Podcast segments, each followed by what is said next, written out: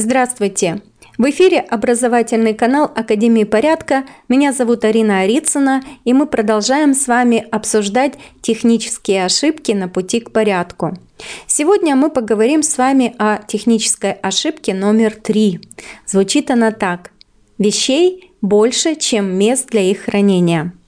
Действительно, по статистике в доме, в котором проживает семья более пяти лет приблизительно, около 60% вещей активно не используются, являются они токсинами пространства, то есть это такие вещи, которые пожирают ваше пространство. Это одна из самых распространенных ошибок когда в доме э, очень много лишних вещей.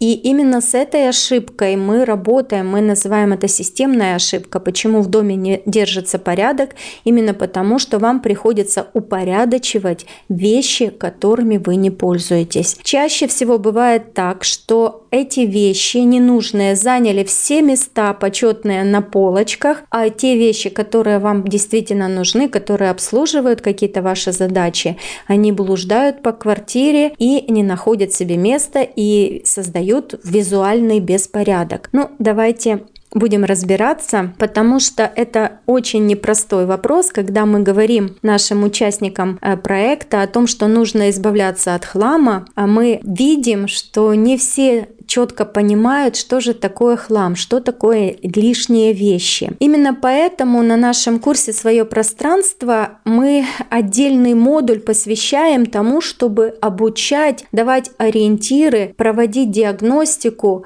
того, что же такое лишние вещи. И именно этому мы посвящаем огромную часть нашей методики. Давайте сейчас попробуем определить, какой может быть критерий а, для выявления лишних вещей. Я немножко вам помогу сегодня в этом вопросе. Профессиональные организаторы пространства а, обнаружили некие э, взаимные связи между вещами и их обладателями. В первую очередь они определяются двумя такими основными показателями. Это функция и эмоция. То есть все вещи и предметы, которые есть в нашем доме, их можно определить по вот таким показателям. Например, вещи делятся по такой шкале. Высокая функция, низкая эмоция.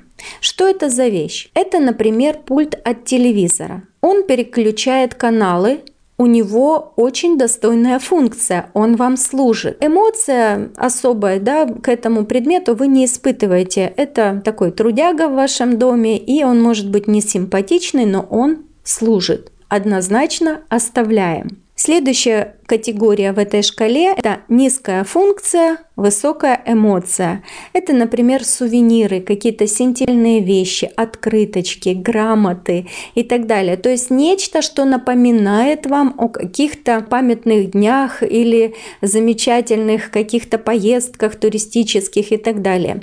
Именно в этой категории больше всего подвоха. Среди них есть вещи, которые мы называем сокровища, но здесь же можно заблудиться, здесь можно можно в эту категорию э, отнести очень много лишних вещей, от которых следовало бы избавиться. Но об этом мы э, говорим подробно на нашем курсе «Свое пространство» в модуле расхламления и особенно тщательно эту часть разбирает наш психолог. Следующая категория вещей – это высокая функция – высокая эмоция. Сюда мы можем отнести так называемые гаджеты, да, то есть это, например, iPhone 7, iPhone 6 или ваш ноутбук или любой другой телефон, э, любой э, предмет в вашем доме, например, телевизор, который вы цените, да, у него и высокая функция, и высокая эмоция, он, он вам нравится и приносит удовольствие. И некие вещи бывают статусными.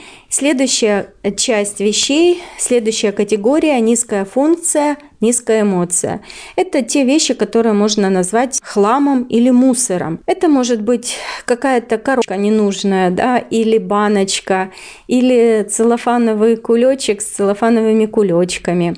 Но это также может быть кастрюлька, которую вы не любите, которой вы не пользуетесь, но которая занимает место на вашей полке, и кто-то ее контролирует. Ну, например, мама не разрешает ее выбрасывать, потому что маме она дорога как память. На нашем проекте мы разработали очень много подсказок, какие бывают вещи, какие как с ними разбираться. То есть есть вещи жабки, есть вещи сокровища, есть вещи контролеры, которые кто-то контролирует.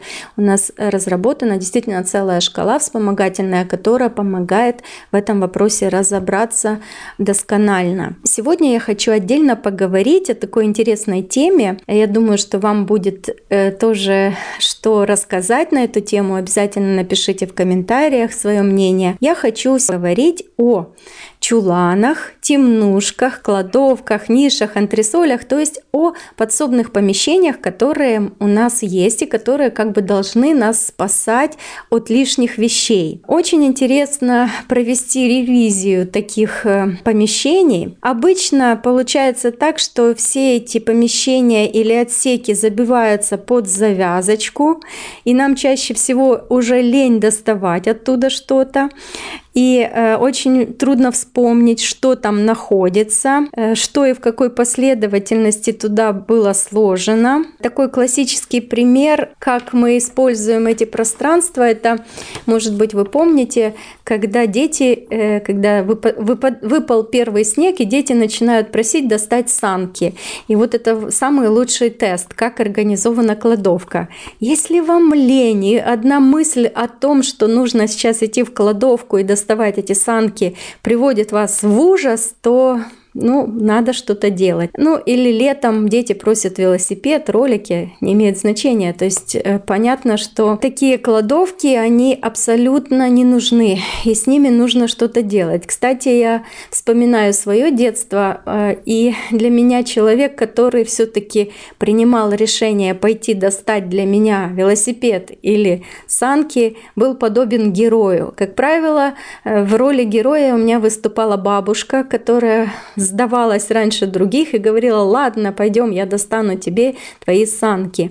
То есть для меня этот человек был героем. Точно таким же героем для моих детей стала моя мама. Ну, наверное, потому что мама лучше всех знала, в какую сторону копать, да, в какую сторону направлять поиск этого велосипеда, где теоретически он там может находиться. Ну, это все, конечно, весело, если э, бы не было так грустно, потому что такие походы э, отнимают время, силы, нервы.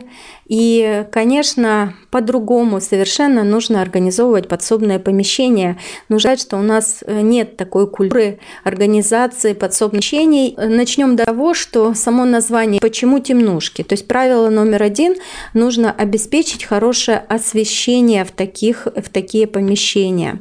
Правило номер два – это стеллажи. Э, чаще всего там встречаются либо неудобные, широкие, какие-то тоже непонятного предназначения стеллажи. Э, они либо эм, действительно очень широкие, когда там можно э, забросить что-то и не найти, либо они недостаточной высоты. То есть, э, ну, кто их продумывал, сейчас сложно понять. Э, какие есть варианты выхода да, из этих ситуаций?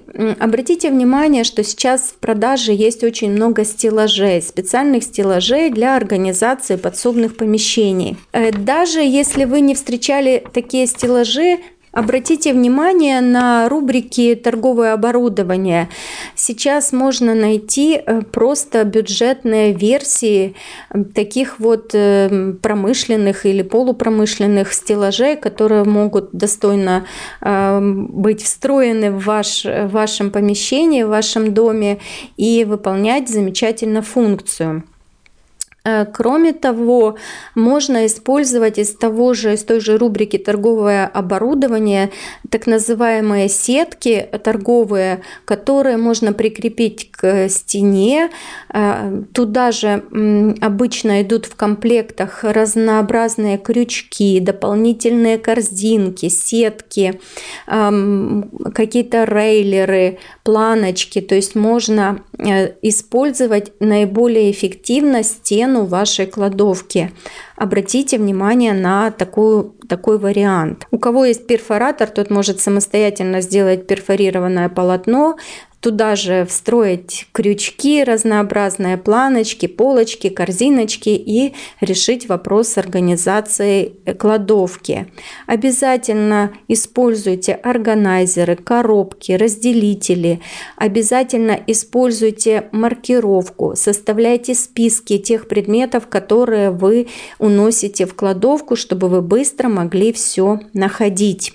Ну, э, стоит еще отметить, что все эти коробки и органайзеры должны э, вмещать в себя вещи отдельной категории. Не путайте, не сваливайте все в одну кучу, разделяйте вещи на категории.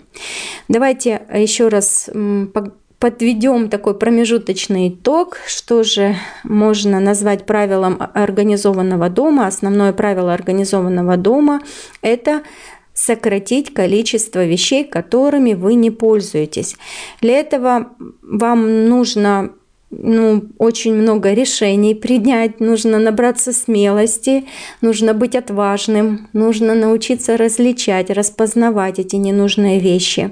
Кто почувствует, что ему нужна поддержка в этом вопросе, добро пожаловать на наш курс, добро пожаловать в наш проект. Мы э, в этом вопросе преуспели и как раз специализируемся на расхламлении помещений. У нас недавно прошла очень интересная квест-игра, на которой мы обучали э, именно э, способности правильно прощаться с вещами, находить адресатов, новых адресатов для тех вещей, которые вам кажутся, ну, еще как бы дорогими, но которые вы бы с радостью передали в хорошие руки. Обучаем находить такую эмоцию, которая была бы для вас ресурсной, чтобы после прощания с вещью вы чувствовали прилив энергии, а не такое, знаете, червоточинку, которая бы внутри вас потом э, ну, доводила вас до изнеможения, да, от того, что вот я отдал, а мне это было дорого и так далее. На первый взгляд может показаться, что это такой плевый вопрос, и зачем вообще этим нужно заниматься, но я хочу сказать, что это очень серьезная профилактика того, чтобы не превратить свой дом в так называемый захламленный дом. Ведь чем старше мы становимся, тем больше у нас привязок к вещам. И нужно учиться, да, нужно научиться качать эту мышцу, мышцу э, как бы бы обмена вещей, да, вот как по аналогии с обменом веществ в организме, точно так же должен существовать обмен вещей в вашем доме. Вы наверняка слышали о таком синдроме, как который у нас называется синдром Плюшкина. Под этим метафорическим названием кроются очень серьезные диагнозы, такие как хординг, силогомания.